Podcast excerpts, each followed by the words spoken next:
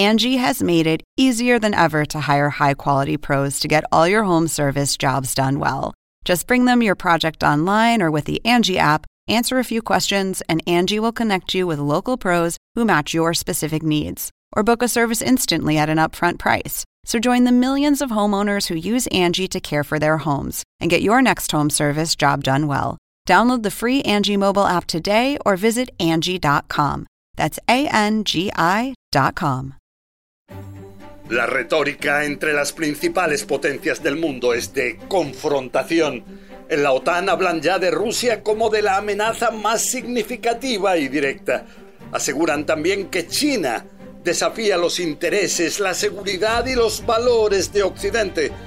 Muchos hablan ya de un choque alarmante entre democracias y autocracias. ¿Hasta dónde se puede llegar? En Rusia hablan ya de un posible nuevo telón de acero. ¿Se puede regresar a una desafiante guerra fría como la que concluyó hace más de tres décadas con el fin del entonces Pacto de Varsovia?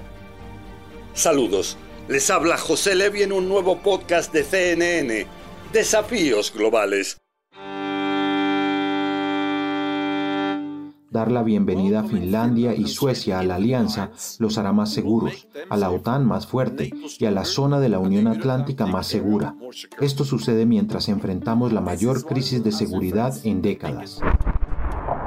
En la OTAN se afirma que lo ocurrido en esta alianza demuestra que la invasión de Ucrania fue un error craso de Vladimir Putin.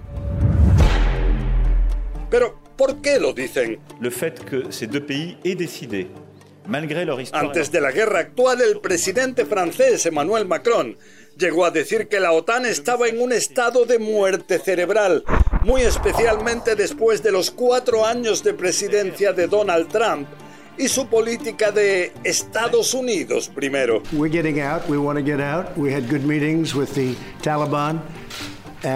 La retirada caótica de Afganistán reforzó la imagen de debilidad de Estados Unidos. Pero la invasión rusa de Ucrania despertó todas las alarmas en Occidente. El gran desafío, justificado o no, es impedir que Rusia intente regresar a sus sueños imperiales de antaño. En la cumbre de la OTAN, finalizada ahora en Madrid y calificada de victoria de la alianza, se ha tratado ya un nuevo concepto estratégico.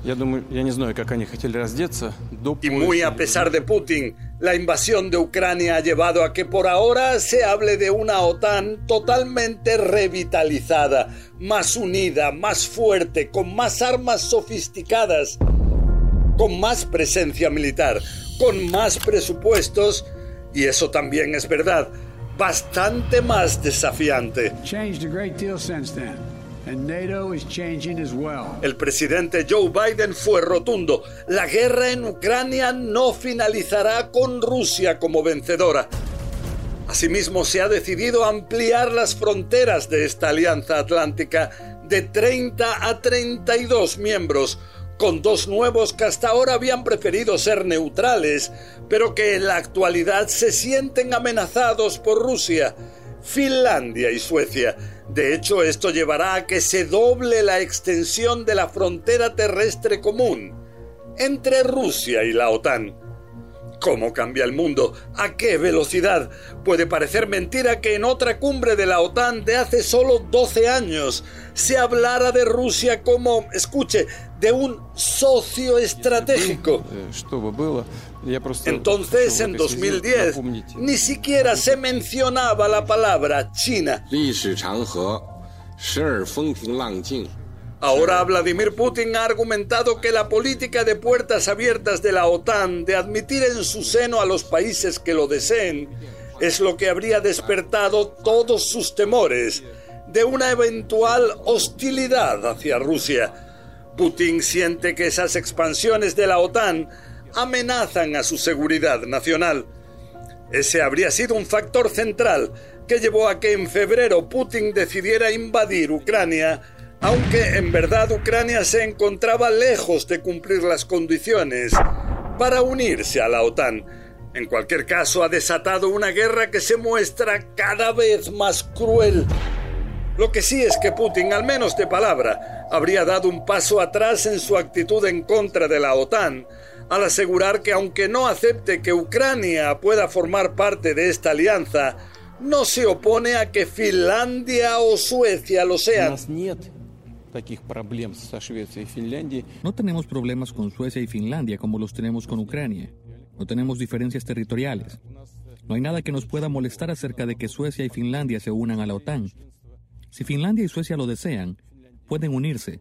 Eso depende de ellos. De acuerdo con Putin, no hay nada que le pueda molestar con esas posibles dos entradas.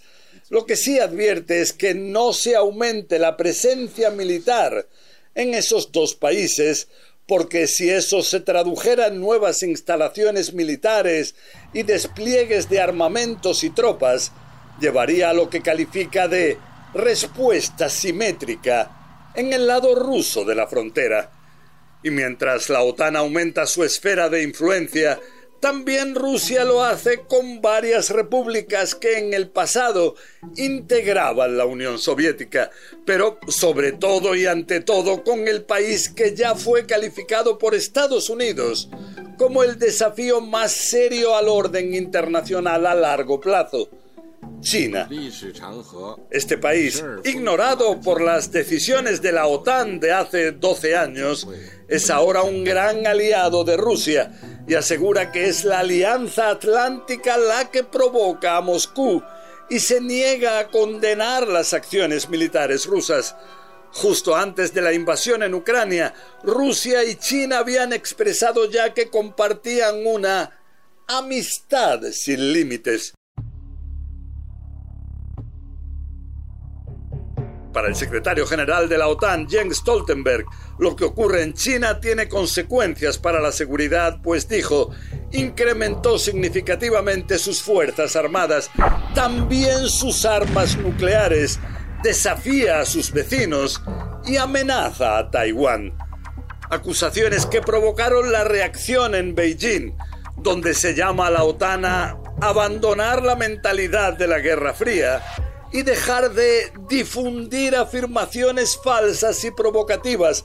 En Beijing dicen que tras dividir Europa, la OTAN debe tener cuidado de no dividir de manera similar a Asia y al mundo.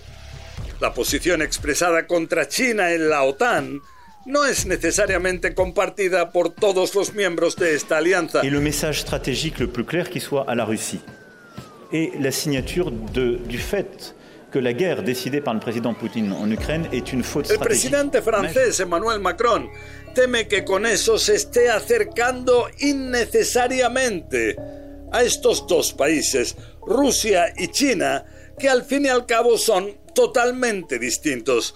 Dice Macron que la OTAN no está buscando un nuevo enemigo.